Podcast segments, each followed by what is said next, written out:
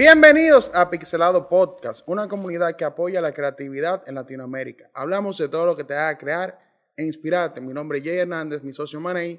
Somos Pixelado.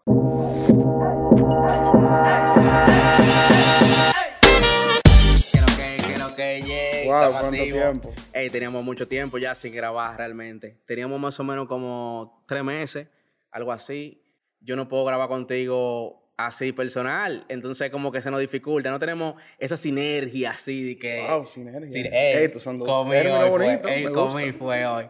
Pero tenemos, no tenemos esa sinergia así como de, de grabar virtual. No, no, no, no me gusta realmente. No es un poquito incómodo realmente. Y lo bueno es que este es un episodio con video y estamos juntos. Exacto, entonces nada, estamos aprovechando, señores, y grabando todo lo que podamos ahora antes de yo irme. Y nada, cuando se acabe este episodio yo vuelvo y doy otro viaje, así que lo vamos a hacer. Señores, tenemos una invitada hoy, porque antes durábamos mucho para decidir que el invitado, ahora vamos a decir el invitado de una vez. Tenemos una invitada hoy que a ustedes les va a encantar. Realmente fue una persona que no nos puso a coger lucha, algo raro. Y que Su nos sentimos, humildad, su sí, humildad nos sentimos muy orgullosos realmente de que ella nos dio la entrevista. O la entrevista no, porque esto es como un conversatorio. Nosotros vamos a hablar y hacer coro con ella aquí, señores. Entonces, eh, te doy el honor, Jay. Tú que eres fotógrafo. Wow, que, que me siento halagado, wow. Eh, hoy tenemos una invitada que su trayectoria, su trabajo, eh, habla por mil años. Es una persona digna de admirar, está haciendo un trabajo muy impecable en la República Dominicana y su nombre es Carolyn Becker de Pinebox Studio. Bienvenida. Ey, como que fue flojo eso, ¿no? Dímelo bien ese Sí nombre. que dímelo flojo. bien. Dímelo No, bien, que- con ánimo. Pronúncialo tú, que eso está como gringo. No, señores, tenemos aquí a Carolyn Becker. Claro, métele ánimo porque estamos activos. Señores, eh, digo bienvenida, Caro. Gracias, realmente. gracias, un placer hablar, inmenso. déjala hablar, déjala hablar, no, no, que vamos a hablar ahora, vamos a hablar. Quería decir algo y es que, señores, miren, Caro es una de las personas ahora mismo que se puede decir que está en tendencia, porque ahora todas las fotos que vemos en redes sociales regularmente son fotos tuyas, eh, De principalmente de los artistas. Influencers. Y queremos comenzar por ahí, porque, ok, ahora estamos viendo a una Caro así trending y todo eso, pero ¿cómo nace, o sea, cómo nace ese espíritu de fotografía en ti? Porque sabemos que también tú eres bailarina, actriz y cantante. Bueno, eh, eso es una historia. uh, resulta y viene a ser que sí. Yo siempre fui amante del escenario. Yo comencé como bailarina, más que nada. Mi mayor trayectoria ha sido la danza.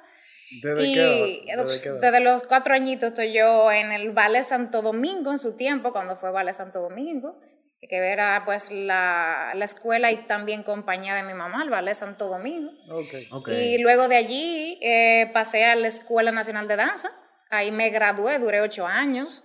Me gradué en danza y pasé de una vez al Ballet Nacional Dominicano. Dominicano. Eso yo- yo- no puedo hablar sobre yo eso. investigué un poco de eso, pero hablaron, hablaron aunque sea, aunque vamos a tratar la entrevista más en fotografía, Claro. pero para que la gente sepa un chin de tu historia también, porque la gente cree como que tú cogiste la cámara y comenzaste a tirar fotos. Es que fue demasiado crucial mi vida en los escenarios. Tú sabes que de los cuatro añitos tú recibiendo todo tipo de iluminación, esa iluminación que se da en todos los aspectos de los espectáculos, porque yo hice espectáculo de danza, pero tuve también espectáculos donde habían híbridos, donde pude conocer cantantes, actores, eh, hasta no sé, personas que con una que otra destreza eh, eh, en el medio del show. Mucha variedad. ¿Cuántos artistas no conoció uno o que uno diga, wow, estuve cerca de Juan Luis, estuve cerca de, de qué sé yo, de Pavel, estuve cerca de muchísimos artistas en escenario y par de soberanos también que hicimos la, el opening. Y todo ese tiempo como bailarina estuve alimentándome inmensamente de lo que es la luz. Entonces ahí viene la pregunta, ¿el genio nace o se hace? O yo me considero que, que, que, que a través del trabajo, o sea, duro, tú puedes llegar a tener cosas muy buenas. Imagínate todo el tiempo que tú vengas viendo este código de la iluminación en su diferente expresión, en los momentos más de la cúspide de- del drama de un espectáculo y ver esos cambios. Eso está aquí, en mí. Sí. Cuando el día que yo diga, voy a usar la luz, ¿qué tú crees que va a pasar? O sea, tengo una alimentación para comunicar eh, mediante la luz que va a ser totalmente... eh, Eso fluye en ti. ¿Cómo, Claro. ¿Cómo fue eh, ese cambio de pasar de bailarina, cantante y actriz a, Es- es- a- exacto, es- a implementar ese código que tú en tu trayectoria lo, lo viste, el código de la luz, de cómo se ilumina, la emoción que causa. ¿Cómo fue ese cambio? ¿En qué momento tú dijiste, me voy por la fotografía? ¿O compraste una cámara? ¿O cómo fue la Te cosa? cuento, yo estando en el Ballet Nacional, yo pasé por un proceso de una lesión de rodilla. Eh, yo duré seis meses, intenté regresar, pero intenté como con cierta mala postura. ¿Sabes? Cuando el cuerpo comienza a compensar, de que me duele aquí, déjame yo apoyarme más en la otra pierna, se crea una cadena de lesiones que uno, al final Y tuve que la decir, tuve que decir, porque la danza en mención clásica es muy demandante. O sea, tú no te imaginas lo que sufre un cuerpo arriba de una zapatilla de esa y tú lo ves lindo, bonito, etéreo. Ay, mira, no le duele. Claro que sí, todo el tiempo uno empatillado, lleno de patillas, de ungüento, de, de, de cosas para aliviarte la del dolor. eso, y dar tu mejor sonrisa, no es La fácil. danza no es, no es fácil. Realmente eh, el cuerpo también adopta muchas posturas que al, al- con el largo el tiempo, cuando pasa, te trae un problema, sí o sí. Claro que sí. Entonces, eh, ¿qué voy a hacer en mi tiempo de licencia médica? Porque no, no puedo bailar. Acudí a los ensayos a ver a mi compañero ensayando, preparándose para las presentaciones que, que, pues, venían. Y empecé a tirar fotos con el celular. Y para ese tiempo tenía un Nokia N8 que tenía una cámara que Que yo no te puedo explicar. O sea, era una cámara espectacular. Y, Yo creo que sé cuál es. oye, todos los colegas me decían, ve, quería esa foto. Pero eso fue con el celular, calma, pueblo, ¿y qué es lo que está pasando? Pero eso no, no, pero Becker, entonces, si fue mira. después de Nokia. De verdad, sí, hace mucho, todos los Como años. 2010, 2009. 2009. Eso no hace tanto, o sea, uno cree cuando mira que tú comenzaste en el 90, y- en el 90 y pico. Ya sé mucho, ya sé mucho de eso. Tú son como, oh, pero. Y, y todo el mundo, mira, pero que la foto está muy buena. Y yo, "Mm, está muy buena. Déjame ver, ¿qué le queda? Déjame yo ver. Y me puse loca, tú. Me compré una cámara semiprofesional. Eh, se cambiaban los lentes y todo. Una Nikon D90.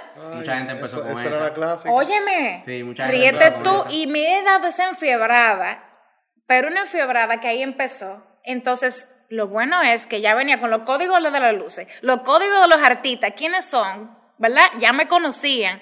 El negocio es artista con luces y lo que necesito es un espacio. te orientaste. Eso, eso pasó algo semejante con nosotros, que realmente, aunque él es fotógrafo y también diseñador, yo nada más diseño, pero nos enfocamos mucho en eso de los artistas porque por lo menos yo crecí en, en el en lo que era el artistaje de, mi- de mis barrios. Pero es porque te lo- gusta, te gusta la adrenalina del artista, es una tratarlo. adrenalina, eso-. Eso, La eso como que se vive realmente. Claro. Uno coja lucha con ellos, eso se vive. Pero tienes que haber venido Sí. de, para entenderlos incluso. No es fácil. Ay, Aquí yo fui hay a un- Cenicienta una vez en una obra de teatro. Ay, Yo Dios. fui uno de la, de la Pinky. Pero eso no se No, tenía yo- que yo- yo fui mencionar. el papel, el papel. no se tenía que mencionar. Entonces eso. podemos decir que tú no estudiaste fotografía en un, en un lugar, sino fue... No, claro que sí. Yo hice mi carrera en la en UNIBE. Yo hice diseño arquitectónico. Por eso yo te pude buscar un personal que pudiera trabajar lo que es el ciclorama. Porque duré un tiempo incluso ejerciéndola. Yo hacía diseño de techo, eso es una de mis especialidades. Diseño de techo y de también de mobiliario. Me encantaba el mobiliario. Pero, wow, la carrera complicada para una mujer aquí. Señores, eh, llame a un plomero, a un ebanista para que vaya a su casa a ver si de verdad va a ir en el tiempo que usted le dijo y te va a hacer la cosa cuando usted se lo dijo. Pero eso sido fácil. un complemento. Claro que sí, ha sido un complemento para mí porque, por ejemplo, aquí yo he diseñado mis propios sistemas de fondo. Por ejemplo, esto abre como un libro, tiene una bisagra, que todo eso fue fabricado y diseñado por mí. Eh, y ahí vi fotografía con Amado Hasbun, fue mi maestro. Entonces, ¿en qué momento nace Pinebox? Bueno, El estudio. Cuando ya yo acabo la carrera, también estuve en el ballet, duré como una bailarina viva, como tres años, de una vez me lesioné. O sea, no sé, ¿Tú eres pero... religiosa? ¿Eh? ¿Tú eres religiosa? Eh, sí, yo, yo soy, yo soy creyente, ¿Crees claro. que, que esa lesión Uy, sí, fue... a- todo pasa obra? por algo. Para- Porque para después de llegue- esa lesión yo descubrí que yo podía cantar, que yo podía hacer fotos, que yo podía hacer pintura. Yo, pensaba que duré un yo gran que lo de tiempo. cantar y todo eso era desde pequeño. No, No. o que se complementaba. Tú nada más hacías ballet. Yo, sola- yo solamente hacía ballet y era una vida totalmente privada de muchas cosas, porque yo llegaba a la casa era atenderme todos los, dolo- los dolores del mundo, porque al otro día yo tenía que estar bien, ¿tú entiendes? Y los sacos de cada vez eran más pesados, una lesión arrastrada, eso es terrible, en un momento explota y por más cosas que tú, um, el cuerpo necesita un tiempo para recuperarse. Sí, claro. Pero una vez yo me vi sin eso, sin la danza en mis manos, yo, yo duré como seis meses en depresión fuerte, pero óyeme, eh, 27. Ok. Ah, vos 27 tenías Desde los Sí, cuatro. desde los de los cuatro, o sea, 20. todo. Es difícil esa edad porque 23 tú- años. yo imagino que tú sentías que tú tenías un camino más largo en la danza. Y vete con tanta lesión tan joven. En sí, en sí, la vida de un bailarín y de un atleta, por ejemplo, que demanda físicamente como la gimnasia No rítmica, eso eh, es muy corta. O sea, son una bebita lo que hacen gimnasia rítmica, o sea, ya a los 14 añitos, 15, están viejísimas para hacer eso. Seguimos con la pregunta de dónde, cómo Dale. ya el destino, Dios o el ser en el que creamos o tú creas, te puso estas nuevas habilidades que aprendiste. Claro. ¿verdad? Entonces, ¿cuándo nace Pinebox? O sea, la, ¿cuándo nace el estudio? ¿Cuándo nace esta visión ahí. nueva de, ¿Cuándo- de- ¿Cuándo tú pones el estudio? Yo pensaba que tú comenzaste, o sea, la fotografía que yo veo que tú haces es como tipo de moda. Y tú dices que tú comenzaste realmente tirando el foto de artista y Realmente, no, realmente ha cambiado mucho. O sea, yo te tendría que contarte, pues que yo comencé con la fotografía de espectáculos. O sea, yo te sab- sabía cubrir un espectáculo de principio a fin. La cobertura completa, ya sea de conciertos, de musicales, obras de teatro, obras de danza, danza clásica, contemporánea, folclórica, o sea, todas la- la- las cosas de escenario. Ahora que tú mencionas eso, ¿tú prefieres hacer foto de estudio o foto en exterior? eh, viendo cómo se controla todo en un escenario que tú lo puedes controlar 100% todo, en un exterior no. ¿Qué tú crees que pasó? No, que me fui por me fui por estudio ya, porque sabemos. eso está ahí en la vena. Cuando tú ves, no, y que uno, gracias a Dios, tuvo la oportunidad de ir a ver su musical en Broadway, que tú ves cómo dominan esa luz.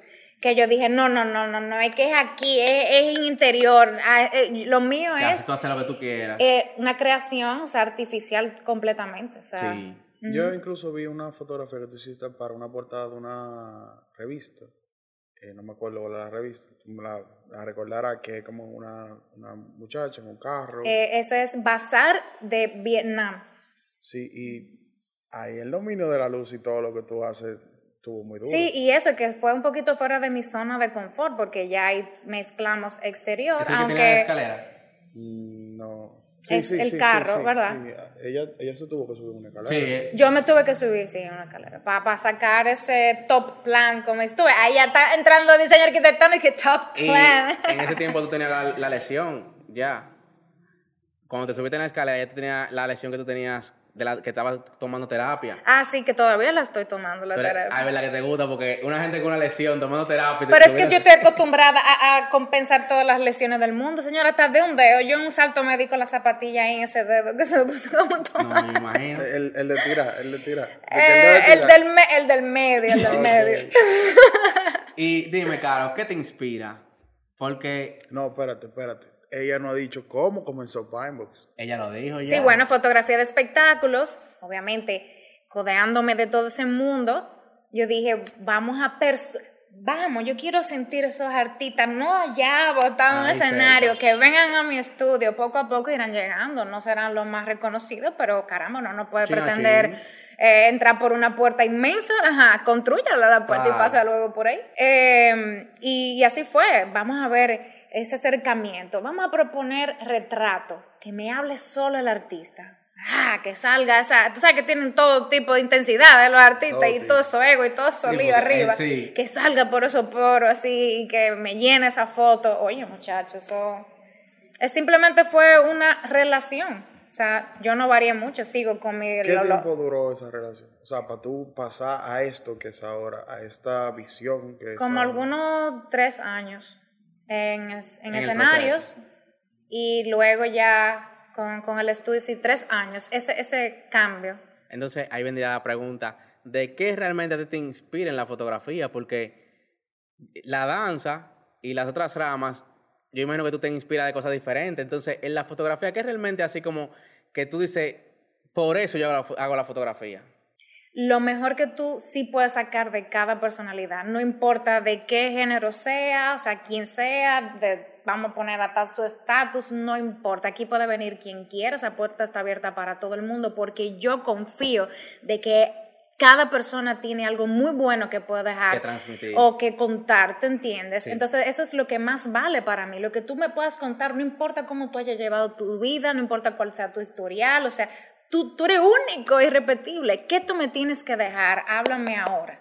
O sea, eso para mí es lo fascinante. Señores, eso es algo que tenemos que tomar en cuenta, o tienen que tomar en cuenta los fotógrafos que están empezando y quieren que nada más para una persona con un poloche que se combine con los tenis y tirar una foto. Tú tienes que tratar de transmitir algo, contar una historia. No es simplemente tirar la foto, mira, quedó bonito, métele un filtro ahí ya y, y poner la firma abajo. es No, y tú ponerte La- desde la perspectiva de esa persona, Claro. porque si tú vas a sacar lo que sientes tú, ¿para que tú tienes un modelo, un Exacto. sujeto delante? Eso tú tienes que dejar que la persona te proyecte, o sea, para... Si es fotografía retrato. ¿entiendes? La fotografía también es una manera de expresión y como tú dices, la intensidad que tenga el, el- el artista o el modelo y la, la expresión, lo que él quiera mostrar, tú tienes que también saber cómo, cómo recibirlo. Y eso es lo bueno de la fotografía. A veces, como dice Manei, eh, un fotógrafo nuevo o cualquier tipo de fotógrafo simplemente hacen la combinación del color, que el fondo pegue, que la ropa pegue y tiran la foto. Pero no es lo mismo tú dejarlo que fluyan y que fluyan contigo. Que eso creo es lo que he visto en tu fotografía. Tú que entender a la persona, porque cómo tú puedes lidiar con tanto tipo de personalidades. Tienes que enganchar, buscar la forma. O sea, yo he hecho, he hecho un trabajo de personalidad neutral que yo me puedo enganchar con lo que sea que entre por esa puerta. Claro. Y que también tú tienes que. Es como. Es que tú eres la persona que. Ok, ellos tienen su personalidad, pero tú eres la que tiene que transmitirle, a- comunicarla al mundo, a los espectadores, eso. Porque ellos, aunque sean artistas, ¿no? tú eres la persona encargada de reflejar eso. Que tú quizás sí puedas identificar y sacar y que una persona no. Porque quizás yo vea una foto, vamos a suponer, de un artista X, y yo diga, ah, fulano, pero cuando viene, viene aquí a tu estudio, tú tiras una foto y yo digo, y fulano tiene esa personalidad. Eso es algo que no, que, que no es ponte ahí, eso es algo que, aparte de que una pasión, eso también se estudia psicológicamente. Va, va guiado. No te, Sí. voy a, no te voy a negar que yo voy guiando un poco, pero dentro de la esencia de la persona. Yo Sí, no la saco en ningún momento a que no me deje de ser la Exacto.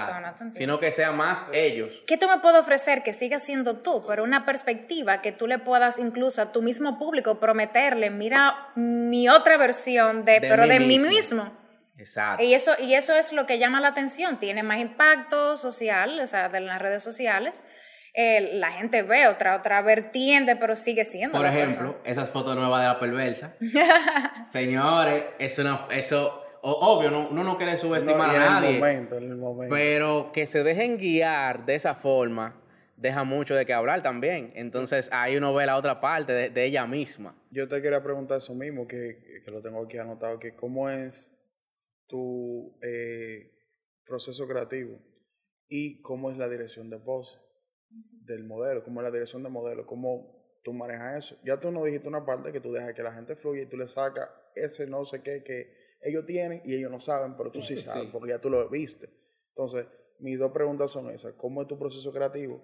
¿Y cómo es la dirección de modelo para ti? O sea, ¿cómo es? ¿Cómo tú tratas Claro. de sacar eso? Lo primero es que no todo lo hago sola. O sea, yo tengo que mencionar, o sea, una la- las un equipo que trabaja normalmente más conmigo, Carlos Martínez, Sí. estilismo, y Mitch Makeup, Michelle, que, que son, o sea, mi, mi mano derecha en la mayoría de las cosas de a- que artista se refiere. ¿Qué papel tiene la producción en tu fotografía? Y eso va, ya yo lo tenía aquí, pero va junto con eso que me estás diciendo, que ya me estás mencionando las personas que trabajan contigo. ¿Qué papel tiene para ti la producción? Y ya luego me responde lo otro. O sea, ¿qué importancia tiene? Eh, bueno, la importancia de la producción depende de lo que te quieras referir, porque para mí una producción fotográfica es el, el concepto que, es, que se quiere hacer, para dónde va, o sea, cuál sería obviamente la idea, eh, qué plataformas de hecho van, rige mucho de, de que cómo debería de ser pues el encanto en una fotografía, o sea, para dónde va dirigido. ¿Tú has tenido un bloqueo creativo? Em, depende, porque si me encuentro a solas y tengo todos los recursos y tengo un equipo preparado, o sea, lo ideal es que fluya, porque, Claro. pero a veces cuando se me tranca, busca que seguro hay una ficha que no está mirando la misma dirección, ya sea de parte de, de, del, del grupo, ¿tú entiendes? Entonces, uno puede volver a revisar qué está pasando, si eso sería lo ideal, la propuesta que se está sometiendo, etcétera, etcétera. Claro, uno nunca tiene a flor de piel un ente creativo porque uno es humano, uno tiene sus días. Hay momentos que tú no te sientes... Señores, hubo un día que yo me desperté y empecé a cantar un reguero de canciones, pero buenísima. Yo agarré esa grabadora corriendo. Yo te grabé 58 canciones. Pero fue un día. No, Simplemente en una hora yo grabé 58 canciones. Pregúntame qué pasó por mi cerebro. Yo no sé, se habrán cruzado dos cables, de, entre eh, creativo de la, de la furia cósmica, de cómo se dice. Estaban pegando una neurona por ahí. Vuelve a preguntarme si ese, ese día volvió a pasar, ¿entiendes? Sí. no sé si hay un proceso que uno pueda hacer para no todo el tiempo ser el mega creativo, pero no creo. Uno es ser humano y no tiene altibajos.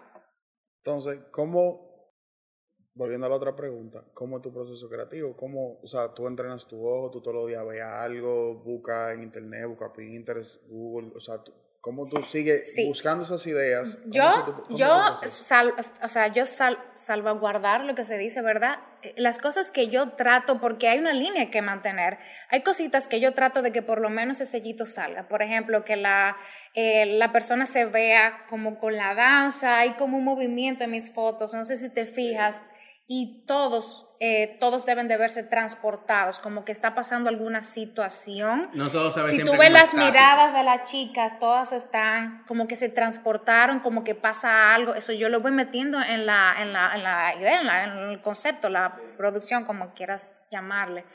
Eh, y también, obviamente, ¿qué, ¿Qué es lo que se quiere vender? ¿Algún sentimiento en específico? ¿Cuál es la canción? Que va a depender mucho de también de las directrices que te dé el cliente, más combinado con cosas que me gustan mantener, se va dando el proceso creativo que me, que me estás solicitando que te cuentes.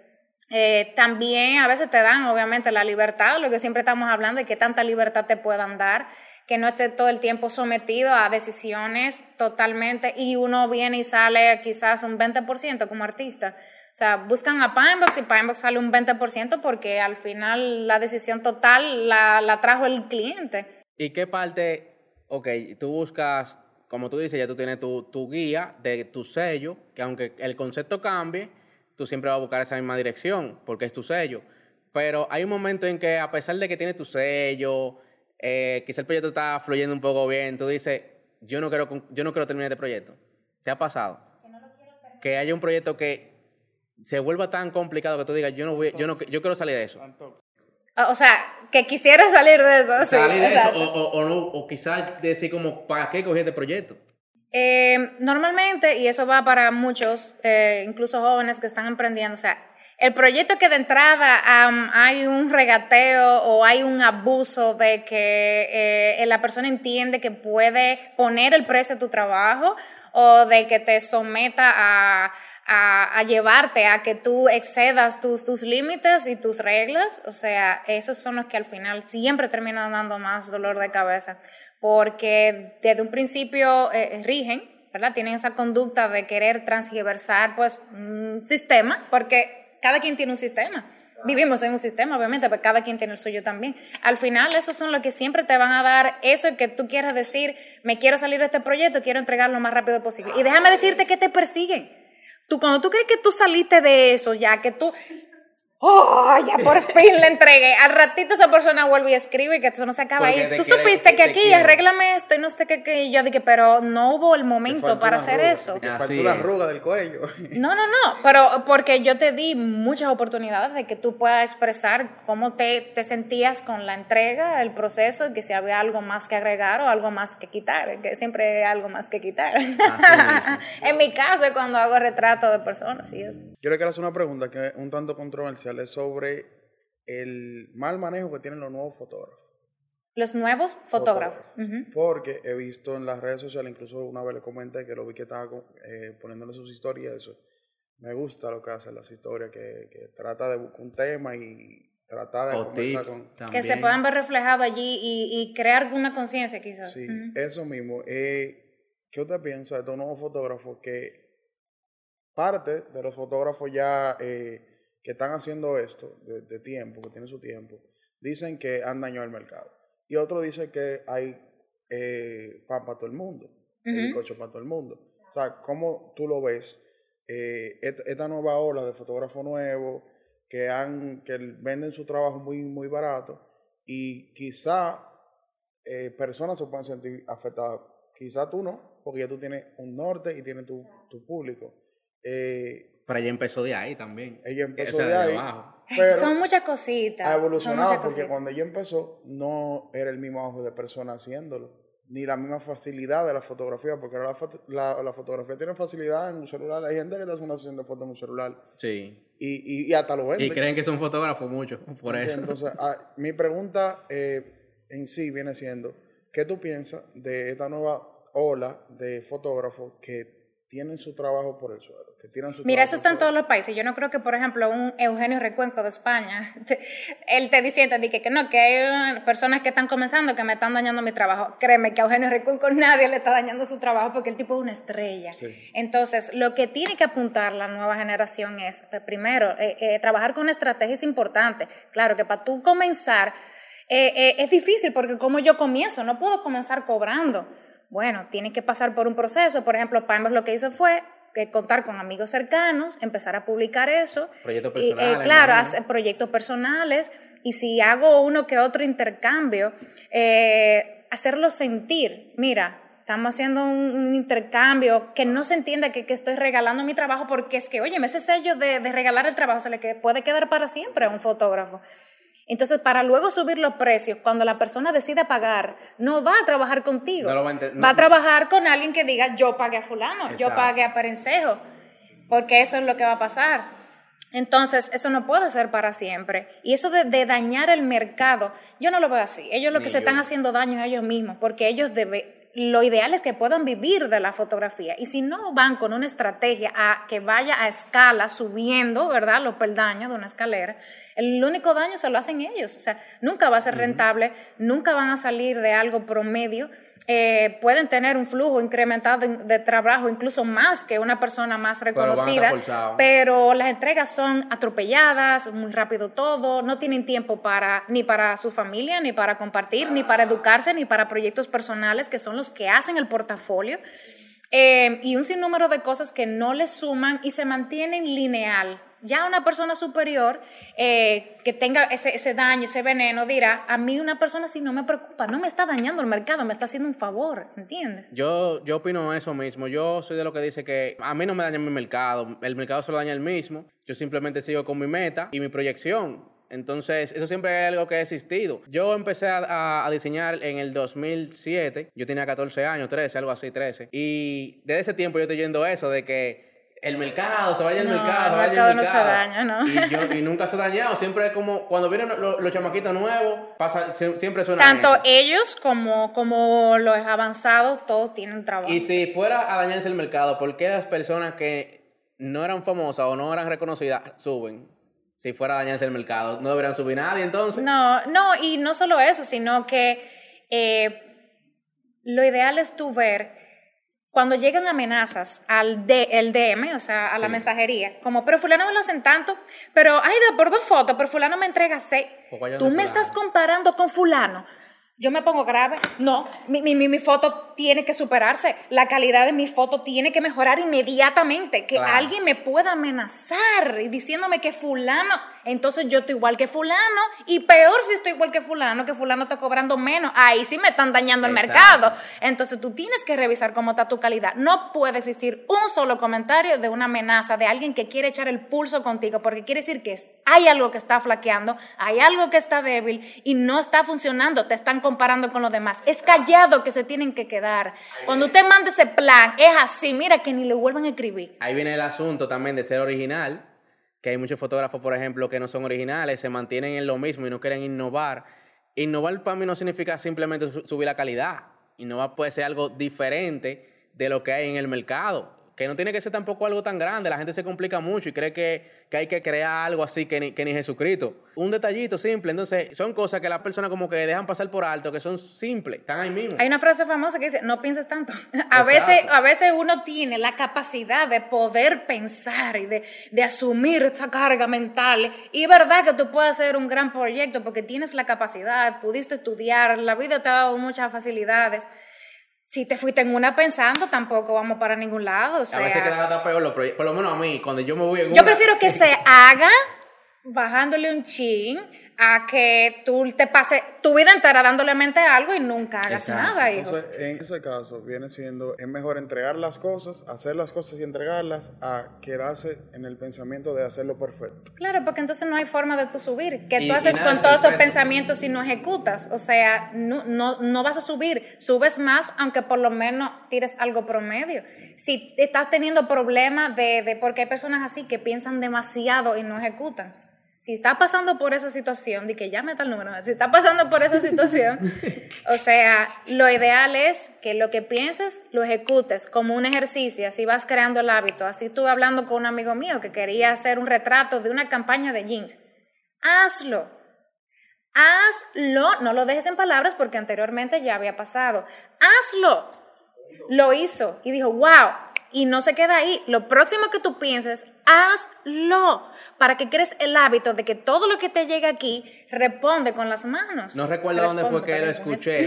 No recuerdo dónde fue que lo escuché, pero fue algo reciente. Eh, creo que fue un video en YouTube, no recuerdo.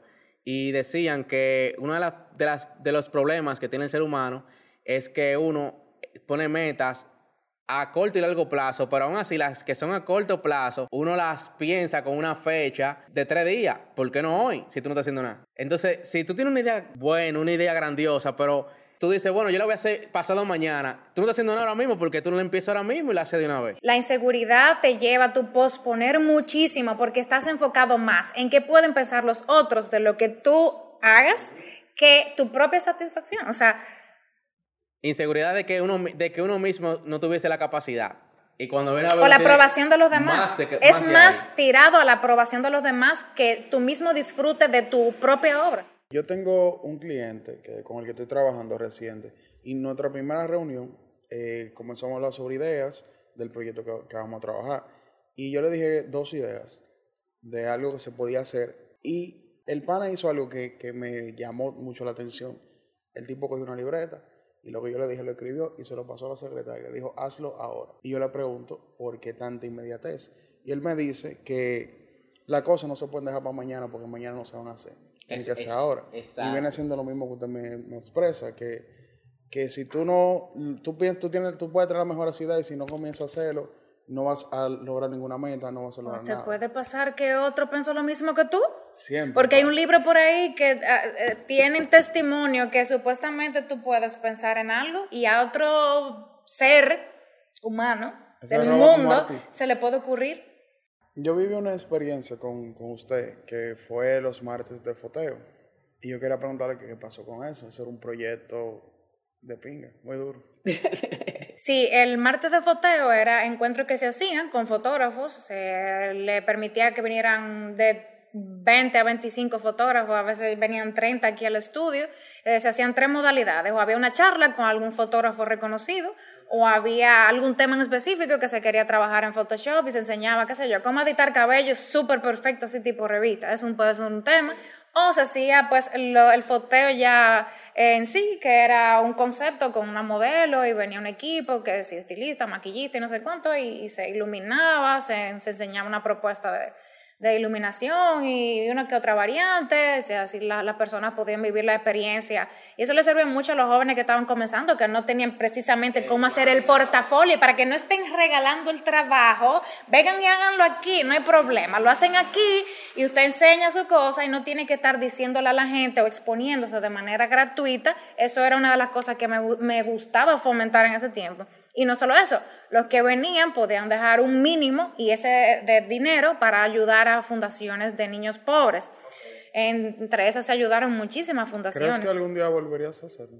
Eh, eso es desgastante cuando tú quieres ayudar y te ves que tú solamente eres la única que quieres ayudar. Desgasta mucho. Yo todos los martes hacía una inversión de dinero que yo no te puedo explicar y a mí nadie, o sea, me, me costaba mucho eh, que me ayudaran, que me dieran apoyo. Yo duré un año, me parece que es suficiente para yo decir, caramba, a puro pellejo y de mi puro bolsillo y yo sé que ¿Crees mucha que- gente se ve Que la beneficiada. posición que tú tienes ahora se podría, como auspiciador.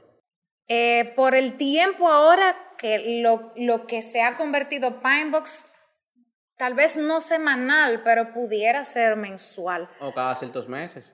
Y ahora quizás la historia pueda que cambie un poco cuando antes uno quizás no era tan conocido. Ahora uno está comenzando a ya sonar un poquito, quizás las cosas cambien y uno tenga más apoyo, pero vuelvo y digo, no es fácil. Y la cantidad de personas que a mí me escribieron y me dijeron, te vas a cansar de ayudar y darte cuenta que esto y que lo otro, o sea, muchísima gente que me bajaron el ánimo y yo te duré un año, un año Sí, pero al final, al final, por lo menos para mí, donar como que algo que te llene el alma. Claro que sí, mí. se ayudaron es muchísimas que algo que uno- fundaciones. si no, si no lo y se hace, reunían como de, en ese tiempo, 25 mil pesos para cada está fundación. bien, tú. Eso es mucho, eso es muchísimo. Cada cuatro martes, muchísimo. 25 mil pesos. Eso es mucho. En ese momento yo conocí algo que, que tú haces, que es los detalles. O sea, viéndote trabajar y enseñándonos a cómo hacer fotografía en ese momento, tú, eh, yo no sé, tú eres como obsesiva con los detalles. Cogí una matica y la matica la- le ponía un pincho y le... No, se llama Giver. Le ponía un pincho. Pero tú como- sabes qué, no es tanto el detalle, qué tan detallista no sea, es que tan especial tú hagas ese detalle. Que tú digas, está quemado salir con, ro- con rosas en una fotografía y tú pongas una chica y tú hagas que ese elemento extremadamente repetido ya, porque en algún momento tú dirás todo está hecho, pero que tú le pongas a flor toda tu energía y que tú digas que eso es lo más especial que tú has visto en tu, vida. Esa flor sale así en la foto, que tú no estás entendiendo que es de aquí. Tú eres Sí. que le das valor a los elementos, estén o no. Porque lo ideal es que esté, bueno, para mí, mi estilo, que esté solo la persona. Cuando a mí me hablan de exteriores, que me va a salir atrás, toda esta piedra, todo este arbusto, una silla rara, una cosa, yo digo, Dios mío, no, no puedo controlar mi vida. O sea, porque todo habla. Cada cosa que tú introduces en la toma, si lo ves, es porque habla. Y si habla, tiene algo que decir. Y cuando tiene algo que decir, te compite con el sujeto. Y entonces, uno es publicista, aunque no haga publicidad.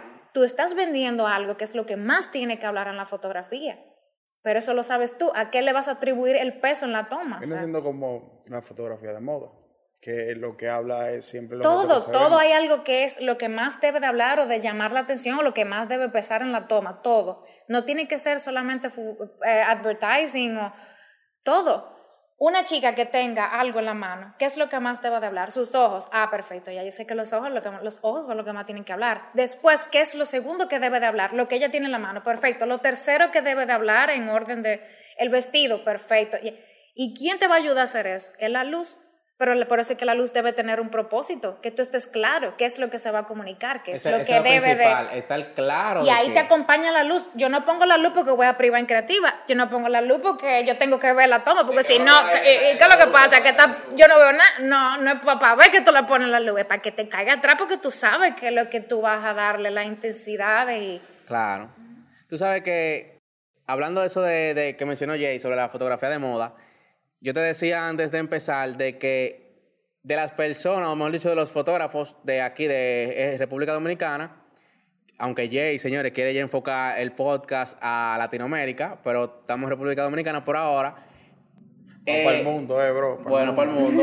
Eh, la, de las personas que mejor retoca y, y, el- y queda la foto como, como mejor tratada, más, más limpia, quizá tú ni la retoques tanto, eres tú. Yo te decía que hay muchos fotógrafos aquí que son buenísimos, que tienen su esencia, su estilo, les funciona, pero yo siento que se han quedado estancados en algunos detalles. No es que tienen como que todo el mundo sea iguales, pero yo siento como que no han hecho el esfuerzo. Y tú has hecho el esfuerzo de, de verte actual. Aunque tú tengas un concepto, de, de- depende de la fotografía, que cuando digo actual no es como que, ah, esa fotografía tiene que ser antigua, ok, se ve antigua, pero actual. No sé si tú me entiendes. El retoque, la, la, la estética, la estética de la imagen, los colores y todo se ve bien, se ve moderno, se ve con calidad. Mm, Entonces, Realmente porque sus fotografías son vibrantes a nivel de color. Exacto, Y eso, entonces- Eso para ti quizás sea lo moderno. no, porque ella tiene también foto, tú tienes fotografías que no son tampoco tan coloridas, pero como quiera.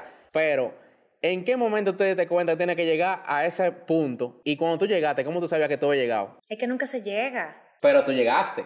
O sea, el día que yo me crea que yo me que yo llegué, Bueno. me va a pasar lo mismo que muchísimos colegas que andan por ahí estancados, Sí, que, pero- que para pero- su tiempo estuvieron adelantados y ya no más. Pero hay algo. Sí. Tú sabes que quizás tus primeras fotos retocadas no se ven como ahora. Entonces, cuando tú ya diste como ese salto, que tú sabes que la de antes se ven como la de antes y la de ahora como la de ahora, ¿qué, tú- qué te pasó por la mente como, wow, de verdad ya yo logré eso? Aunque, obvio, tú sigues educándote y sigues evolucionando. Bueno, el éxito de eso y que quizás eso haya dado ese resultado es que yo me mantuve, ¿qué voy a hacer? Retrato. Yo, tú no me ves a mí haciendo otra cosa. Yo no te hago productos, yo no te hago bodas, yo no te hago embarazadas, no te hago newborn, no te hago nada de eso. Es, es allá que voy. ¿A dónde van todos los tiros? A ese cartón de allá, chequea. Cuando tú metas 10 tiros en ese cartón, el, el hoyo, para no decir por qué, te va a hacer de ese tamaño. Entonces, claro que vas a hacer un impacto mayor. Entonces, desde que comencé, yo su- siempre supe, retratos lo mío de artistas. Y vamos a ponerle como, quise, quise realmente comenzar haciendo moda, pero wow, qué difícil aquí haciendo, hacer moda cuando detrás de un buen diseñador creativo hay hambre. Aquí ahora mismo un diseñador de moda creativo te hace una propuesta que se volverían locos fuera por la no. No innovación. la. Ni siquiera la va a poder vender acá. Entonces, tienen que adaptarse a un mercado, igual que muchos artistas, ad- adaptarse al mercado que está acá y se limitan muchísimo y bajan muchísimo y se van muriendo, así como los arbolitos, porque viven adaptados a una realidad. Y viendo, Tiene que comer. Y viendo esa realidad de que aquí no, no entienden ni siquiera, bueno, no todo el mundo, obvio, hay personas que sí, pero la mayoría, por ejemplo, de los artistas no entienden la moda. En este país los artistas no entienden la moda. ¿Realmente es rentable la fotografía de moda o basada en artistas en este país? Pero déjame seguir contándote. Entonces, lo que quise fue, no, porque va por ahí mismo. Lo que hice, hice fue un híbrido, como eh, aquí las revistas no tampoco te, te pagan realmente. Lo que te dicen es, bueno, te estamos dando un espacio. O sea, oh, vaya, es un tema eh, larguísimo también. Eh, tú no ves entrada por ningún lado, a menos que lo hagas internacional y hacerlo internacional desde aquí es casi un suicidio. No digo que no se pueda hacer, todo que tenga una estrategia, que tú seas un lince de aquí, tú lo puedes hacer de donde tú quieras, Sí. pero tú tienes que ser bueno en lo que tú haces, para que te, prefieran a ti de 40 tiburones que están en Nueva York, que te vengan a buscar a ti que viven en otro país, en una isla, botado, de que por arriba de tu esos Que el leones. internet no es igual. Entonces, que, espérate que te está subiendo el TIF todavía, dame chance. O sea, tú tienes que ser muy...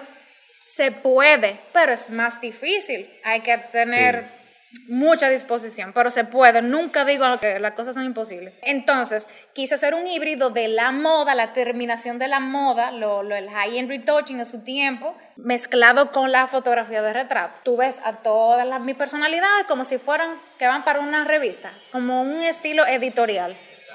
Ese, ese Yo tiene hice un, una cosa ah, no puedo hacer moda, voy a estar sufriendo. Pues déjame yo agarrar la terminación de la moda, fuck it, y se lo puse entonces a mi fotografía. Una pregunta, en tu estilo, tú puedes mencionar, aunque sea tres fotógrafos, que tú digas que tienen un estilo así high-end, pero Aquí en, en RD. en RD. High-end en RD. Ajá. Que tengan ese nivel Que de tú calidad. admires, que tú tengas Y, y vamos a ser sinceros, vamos a ser sinceros, que tengan ese nivel de calidad. Porque es que oh, No que tengan no. hay muchas personas que hacen cosas parecidas, pero hay muchos que no. Y, pasa que mientras más avanzaditos, avanzaditos son, y eso se tiene, ¿verdad? Su- justamente son muy diferentes. Esa es la parte donde ya se diferencian más realmente. eh, cuando ya están.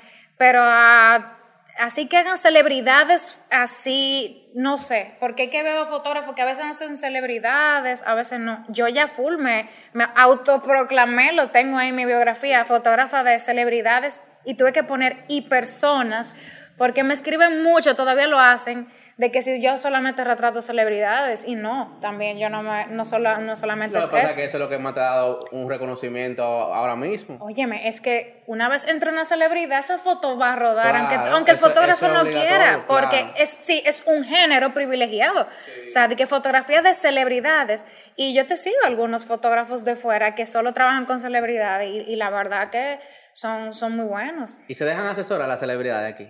Uh, mucho más que marcas eh, o, algún producto que, que tú entiendas que no le, no le luce, que, se, que, que te limite tanto como, como, como fotógrafo. Y es increíble. Estas niñas vienen, estas muchachas que, que están en el medio y confían más que una empresa muy dura, una marca muy dura. O, productoras grandes que han traído artistas de renombre. Tú no te imaginas la cantidad de inseguridades que tienen. Y esta chica quizás, porque son arriesgadas, por eso han subido tan rápido. Eso, eso es cierto. Eh, arriesgadas y constantes, principalmente, porque eh, yo sé que Es que muchas... no, no vienen viciadas, o sea, eh, eh, ¿qué es lo que hay que hacer? Vamos. Y, Sí. no, y no le dan mente a la cosa. muchas Claro, de a veces se dan tus trayones, pero, pero que va, que va, una no... No, eso no es- importa. Y de- la vida se trata de eso también. Pero realmente las marcas grandes y artistas también con mucho renombre o que ya están medio crecidos, eh, realmente no se dejan asesorar. Quizás porque entienden que... Bueno, Les nosotros- ha costado nosotros- tanto estar nosotros- ahí, no, que y tienen miedo, andan con. Y- y miedo. no solo eso, Sí, también por sí. el público, el No, público y- al que ellos se deben. Y algo que hablamos yo y yo también. Es más vez. comprometedor, quizás. Sí. Sí, Bueno, pero también algo que hablamos yo y yo de es que son artistas también. Relativo por el objetivo. Porque si tú te vas a enfocar, ejemplo, para, ejemplo, estos, estos muchachos de- del, del género urbano, si tú te vas a enfocar, el, el público del género urbano ya es un objetivo. Pero si tú te vas a un, a una, un grupo élite, tiene que ser otro objetivo. Y por eso quizá mezclar. Pero ese, ese grupo élite pone tantas trabas. Y para mí, ¿qué es eso? Es como el miedo a perder lo que con tanto esfuerzo y lo ellos que puedan han- opinar. Pero también hablamos yo y yo una vez de que los artistas también son en su mayoría creativos. Entonces quizás ellos a veces tienen muchas ideas que no confían en, es, en uno y por eso también Y se el ego, complica. el, el ego también. Quizás el ser muy arriesgado, por eso es que tú ves que ya el otro día no es fulanita la que vino, la que está pegada. Mientras tanto, la marca poderosa sigue bateando y sigue, on- sigue top. No es algo desechable. Entonces, es un análisis muy interesante. Te fuño mucho, de yo soy una marca dura, te voy a hacer la vida imposible como creativo, pero fulanita se cayó, que vino y, Y háganme lo que ustedes ahí. quieran, que no importa, vamos a ser creativos. Y fulanito sigue on fire. Eso es lo que nosotros, vamos a estudiar. Cuidado ahí, eso. porque uno, uno critica mucho sin saber. Sí. Quizás eso de que no se arriesgan o así o no te permiten es la fortaleza de que ellos estén en pie todavía. Pero aún así hay algunos que ni se arriesgan, joden pila Joden pila. y todo. Y no tam- llegan a nada, y no llegan a nada. No, en que- un momento se caen. en Entonces, ese- en, ese, en ese punto es lo que él y yo hablamos, por eso pu- pusimos el tema, quería no discutirlo contigo. Eh, no, en nuestro caso no ha tocado celebridades que tienen, o no sé si ego, o tienen mucha creatividad, pero no permiten que nuestra creatividad fluya. quieren siempre ellos. imponer. Y ese, ese era el punto. El artista del género que nosotros trabajamos, que es urbano, le gusta imponerse ante la ciudad del creativo. Entonces, no sé si a ti te ha pasado. En tu caso, creo que no. Pero quizá con alguno te habrá pasado. O con alguna celebridad cualquiera. No tiene que ser género urbano. Ni tiene que mencionarla.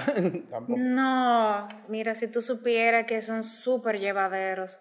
Me ha pasado más con marcas eh, de, de, de producción como de, de quizás que ya tienen Masiva. demasiado años en, en la ¿Cuál ha sido tu mayor frustración a nivel de que te ha causado alguien que no, ha dejado, no te ha dejado ser, eh, ser creativa, poner tu luz como tú quieras, hacer tu cosa como tú quieras? Eso, que no crean en mí. Entonces, ¿para qué tú me buscas, hijo de por Dios, hija? Quieren decirte, pon la luz aquí, pon la cámara aquí, tira la foto No, es que desde un principio, luchando con que acepten el concepto, cosa, o sea, como un miedo extraordinario, ¿cómo se puede andar así también? Que ¿Te ha yo no sé, que que atadura, hasta dónde esa atadura te pueda que tú, porque es muy fácil subir, pero es muy duro mantenerse en la cima, como dice el refrán. Tú sabes qué me ha pasado a mí y le ha pasado a un colega mío, que nos escriben y nos dicen, yo quiero eso, algo que nosotros hicimos, yo quiero algo así. Pero cuando intento hacer algo así, que yo lo ven, o sea, que se parece, incluso queda mejor que el otro, de la referencia que uno mismo hizo, dicen, pero yo no te pedí eso. Eh, puede pasar de todo. ¿eh? que tú no te imaginas, de verdad. tu mayor frustración en eso de la fotografía más comercial ha sido eso, que te, te impidan ser te impide ser tan creativa porque tú eres una máquina de creatividad. Y te lo digo porque te he visto. Y quizá en un tiempo que no como el de ahora. Ahora son otros otros niveles. Pero yo he visto que esta mascarilla tú la pones en 3D. ¿Tú me entiendes? Lo que sea, tú lo pones. Como ya dijo, especial. Le, tú le, das ese, giro especial a, cualquier cosa y que te limiten ser. Eso, e, eso es terrible. Sí, he pasado por eso. Y es lo que digo, de gente que no le pega. ¡Wow! Estamos hablando de que, o sea, un bloqueo por todas partes. Que, ¿Y cómo va a salir la portada? ¿Cómo va a salir la cuestión? Porque la ansiedad, no me deja. La ansiedad, ¿verdad? Que al final uno ni sabe cuál va a ser el resultado final. La gente que menos le pega, es como, en serio, a él no le pega que no me haya pagado todavía. O sea, la gente que tú dices que menos le pega es la que más la comete. Hablando de pago. No. Hablando de pago. Eso, por ejemplo, para nosotros, es a veces frustrante. Gente que te ponen a trabajar, tú le cobras tu, tu, 50, pero para pagarte después un lío. ¿Cómo tú te has manejado con, en este mercado dominicano donde son regateros, lo primero? Sí. Fuera de las marcas. Hay informalidad.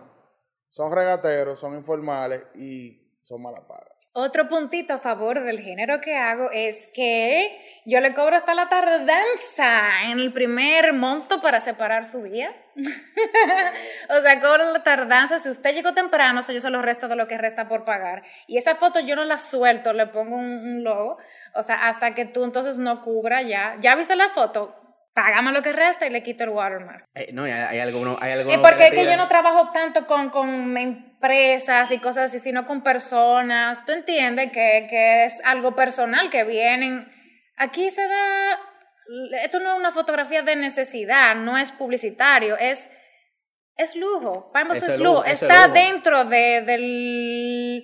Porque para mí la fotografía se, se divide en la fotografía por necesidad. Tú te casas una vez, tú no tuviste foto de esa y ya tú tienes problemas. Bueno, si te tuviste que casar otra vez, pero tú sabes lo que te quiero decir, ¿verdad? Tú vas a o sea, tu barriguita, ¿verdad? Eh, esa barriguita una sola vez es especial, fue única. O sea, si no te, tú hiciste la foto, ya perdiste eso. O sea, son fotografías de necesidad. Para es una necesidad. Esto es lujo. Esto es, que yo necesito. bueno, quizás el artista que tiene que moverse. ¿Cómo tú defines Pinebox? ¿Cómo tú lo defines? fotografía a sí mismo, fotografía con toque editorial para ¿Tú lo ves como Pinebox es lujo? Claro que sí, no es una necesidad, no es verdad que tú necesitas hacerte foto aquí. Exacto, no se te va a caer un brazo por no venir. Eso es lo que digo, pero se te puede caer un brazo si tú no documentaste tu boda, hijo, o tú no documentaste tu bautizo de tu hijo, en serio, o sea, eso son fotografías de necesidades, pero no, no, no se compara y aún así tiene salida. Pinebox tiene salida. Pero eso depende de tus estrategias. Siempre digo, ¿qué quieres hacer tú? ¿Qué quieres hacer tú? No, ¿qué está haciendo fulano? ¿Qué están haciendo fuera? Tengo tú. Una pregunta. Eh, a ti, como te gusta enseñar, ¿sabes? he visto y creo que iba a coger un curso, no pude, no, me dio el tiempo para coger de retoque, porque ya se te llenó así al otro día. ¿Tú te atreverías a crear un curso para enseñarle al fotógrafo sobre el negocio? Porque siento que esa es la mayor falla que tiene un fotógrafo en RD, que no sabe eso que tú dijiste de que tú le cobras hasta la tardanza, hay gente que no cobra nada de eso. y que eso es muy relativo, eso es muy personal y, y, tú sabes que eso se maneja cada quien. La información claro, es lo que hace que tú te perfiles. Yo entiendo lo que dice Jay, porque por ejemplo, en el diseño, yo cobro regularmente, yo saco el precio en base a las horas de trabajo. Claro, a veces se cobra por tiempo. Exacto, a veces el presupuesto cambia, obvio, pero yo entiendo lo que dice Jay en el sentido de que las, la fotografía, como que no hay alguien que ha dicho por lo menos, no tiene que ser así, pero se pueden ir por aquí. Como que nosotros tenemos en cuenta mucho siempre de que en los diseñadores gráficos hay un misterio. por lo menos en mi rama hay un misterio grandísimo de que no, que fulano es un plugin que no, se, no nadie sabe, de que fulano, eh, cobró esto. Obvio, cada quien es, es diferente, pero como que nunca dicen, tú puedes cobrar por hora. Tú puedes, el presupuesto, marcarlo de tal forma. Entonces, yo imagino que a eso que se refiere Jay, como que aparte de lo técnico, como si no ha pensado cómo hacer algo, como un curso básico de, señores, empiecen a cobrar por lo menos de esta forma, como una guía. No cobrar, sino... Bueno, pero llevar la finanza. Yo además de verla como y hay, una creativa. mucha persona perdida con eso, que no sabe cómo cobrar su trabajo. Eso mismo. Y, es, y, la, y es, o sea, buscas el trabajo que está haciendo y te das cuenta que es un artista desconectado de sí mismo. Sí. Ni siquiera es capaz de sentir con cuánto se sentiría cómodo cobrando. Eso es muy personal, mi trabajo, porque fulano cobre tanto no quiere decir que esa sea la tasa o ese sea el estándar. ¿Qué estándar? Mi trabajo es único y el de fulano también. Entonces, el que normalmente te pregunta, ¿cuánto tú crees que yo puedo cobrar? Porque yo estoy perdido. Tú miras su trabajo y tú dices, se parece a todo el que anda por ahí tirando fotos. No veo una llama de la esencia propia de esa persona. Por ende, no, obviamente no va a saber qué cobra por su trabajo porque no está conectado consigo mismo. ¿Entiendes? Eso. eso. Yo, yo puedo hablar de eso, pero no, no crearte un sistema, porque es que cada cosa es diferente. la publicidad se cobra de otra forma, cosas de estudio se cobran de otra forma, ¿entiendes? Pero ¿por qué no haces un live? Yo siento que tú tienes la... no, pero si por eso, uf, muchísimas, gracias a Dios que hay muchas cosas que uno puede hacer para talleres. Yo siento, yo siento que tú tienes ese peso en la comunidad de fotógrafos de aquí, por tu creatividad y por tus trabajos para instruir esa, esa gran masa de gente que no sabe, no tiene el rumbo realmente para dónde va. Porque lo veo, yo lo veo a diario. Ya, o sea, a mí no me gusta la fotografía que está haciendo todo el mundo porque todo el mundo está haciendo lo mismo. Los mismos fondos de colores, lo compran en el mismo sitio, todo lo mismo. A 6% la foto. Y sí, tú me, literal, o sea. 100 por 3000, 6 por 3000. Y y algo que yo siento no es el Pero que eso mismo es lo que tú estás, tú estás recibiendo, eso mismo. Eso es lo que te digo. Las seis fotos por los tres mil. Y tú miras la foto, tú dices, eh, eso es lo que estoy recibiendo. ya eso es problema del fotógrafo si no quiere trascender, perpetuarse de otra manera. Que hagan un barrido y digan, nadie puede tirar fotos y, hijo, por lo menos te recuerden. Eso es lo que te digo. El paso yo siento que el paso para trascender de un fotógrafo, además de esa chispa que tú dices que necesita tener su fotografía, también es planificación. Y no todo el mundo, y estrategia, y no todo el mundo tiene eso. Eso viene de una mente extremadamente burbujeante, chispa, chispa, y eso, ese hábito tú lo puedes lograr. Si tú sientes que tú no eres bueno en eso, o sea, tú puedes entrenar tu mente a que te luego te provoque y te motive constantemente a tú tener esa chispa ávida de tú someter tu carrera eh, a, estrategias que hagan que, que despegue, que se vuelva un monstruo. Pero depende, es que casi todo depende del artista, la disposición. El artista va solo.